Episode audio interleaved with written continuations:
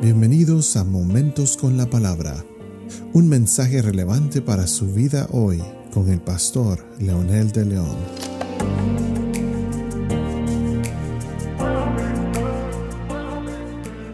Saludos amigos y amigas, aquí estamos con una edición más de Momentos con la Palabra.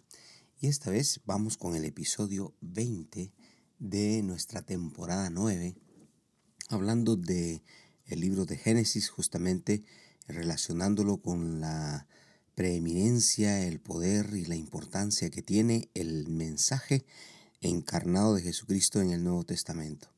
Por supuesto, hemos tocado esta serie de eh, reflexiones pensando en cómo el enemigo ha traído al ser humano eh, arrastrándose desde el momento que le hicieron caso en el huerto del Edén y por supuesto la esperanza, la, eh, el mensaje eh, eh, reivindicador, el mensaje salvífico de Jesucristo, que es la clave y justamente es la respuesta para esta situación de este mundo caído, de esta raza caída.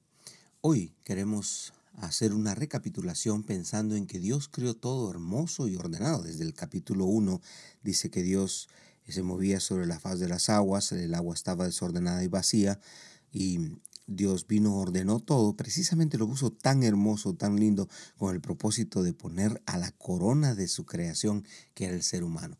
Después dice que Él planeó al hombre y lo creó, como dicen los versículos siguientes, y hizo al hombre, hizo a la mujer, y luego enfatiza la forma en que fueron creados, el diseño que fue hecho, que fueron hechos a imagen y semejanza de Él. Y luego dice que Dios los bendijo y los puso a liderar, los puso sobre todo lo que había hecho.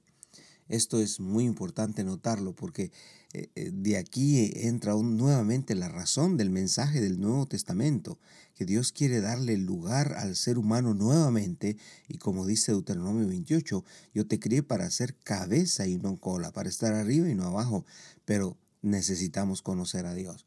Luego Dios le dio un lugar preponderante en todo lo creado, al ponerlo como el, jefe y señor en el, comando general de todo lo que había hecho sobre las potestades, sobre eh, los animales, sobre las plantas. Él le dijo, tú vas a gobernar, tú te enseñorearás de, de, todo, vas a ser el que va a coordinar todo el asunto. Yo no sé exactamente cuáles eran los límites que el hombre tenía, lo único que sabemos era que eh, Dios le había dado un lugar tan especial al ser humano.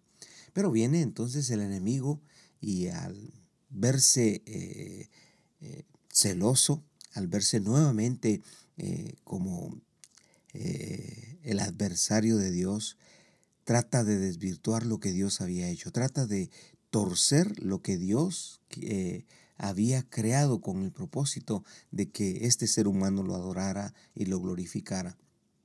Entonces este enemigo viene y les desvirtúa la visión y la misión y por supuesto la razón de ser. Y pero lo, lo, interesante es que ellos decidieron también. El enemigo solamente crió una función, su función de desvirtuar lo que Dios había hecho bueno, santo, agradable, hermoso.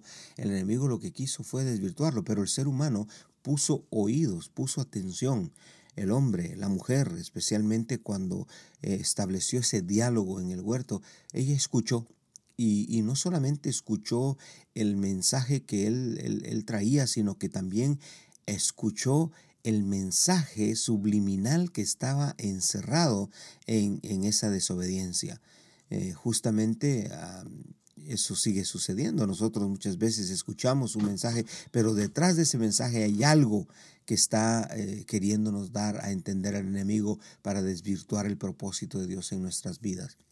Y entonces ellos vinieron y actuaron, desvirtuaron la visión, desvirtuaron su misión, su propósito al poner oídos al adversario y al aceptar lo que él les prometía. Eh, tristemente, ellos en ningún momento se imaginaron que todo esto era una trampa, que todo esto era mentira, nunca lo, lo pensaron y efectivamente sigue sucediendo. Hoy el llamado de Dios es que protejamos nuestra vida, nuestra mente, nuestro corazón y por supuesto proteger nuestra familia. Necesitamos reconocer que le hemos coqueteado al adversario, que hemos aceptado sus mentiras y practicado el pecado que nos ha separado de Dios. Tenemos que reconocer que todos esos movimientos que han entrado a nuestra sociedad, el humanismo, el ultrahumanismo, eh, movimientos sociales y todo ese tipo de situaciones que lo único que han hecho es desvirtuar el propósito de Dios en la humanidad, cambiando el propósito y la intención de Dios al crear al ser humano. Definitivamente la razón por la que Dios creó al ser humano es para que éste lo conociera, lo amara y lo adorara y tener una linda relación con él para cumplir su propósito. Algunos a veces no entienden esta misión. Algunos dicen, qué aburrido sería estar solamente cantando. No, no se trata de eso. Se trata de una, humanidad en la que se desarrolla. Imagínese usted cómo sería un mundo sin, drogas, un mundo sin guerras, un mundo... Sería un mundo extraordinariamente eh, especial en el que el ser humano crezca, en el que el ser humano se desarrolle, en el que el ser humano pueda tener una relación tan profunda con su Dios y tener una relación tan linda con los seres humanos, con los otros seres humanos. Realmente nos hemos acostumbrado a vivir en guerras, en pleitos, en situaciones difíciles. Por eso es que el ser humano como que ha echado de menos una vida en paz, una vida que tenga una realización no solamente personal, pero también social tenemos que reconocer que hemos obrado mal y que por eso nos hemos cosechado las consecuencias que hoy tenemos, que dañan, que nos alejan del Creador. Para esto se necesita que, como decíamos en el episodio anterior, arrepentirnos de nuestros pecados y volvernos a Dios, que quiere perdonar y limpiar de toda maldad, descubrir las artimañas que el enemigo sigue usando para desviarnos de los propósitos de Dios. Es importante hacerlo y yo quiero invitarlo para que usted le diga a Dios, amado Dios, yo necesito rehacer mi vida en ti. Necesito volverme de mis pecados y tener a Jesucristo en mi corazón, a quien acepto hoy con todo mi corazón en el nombre de Jesús. Amén.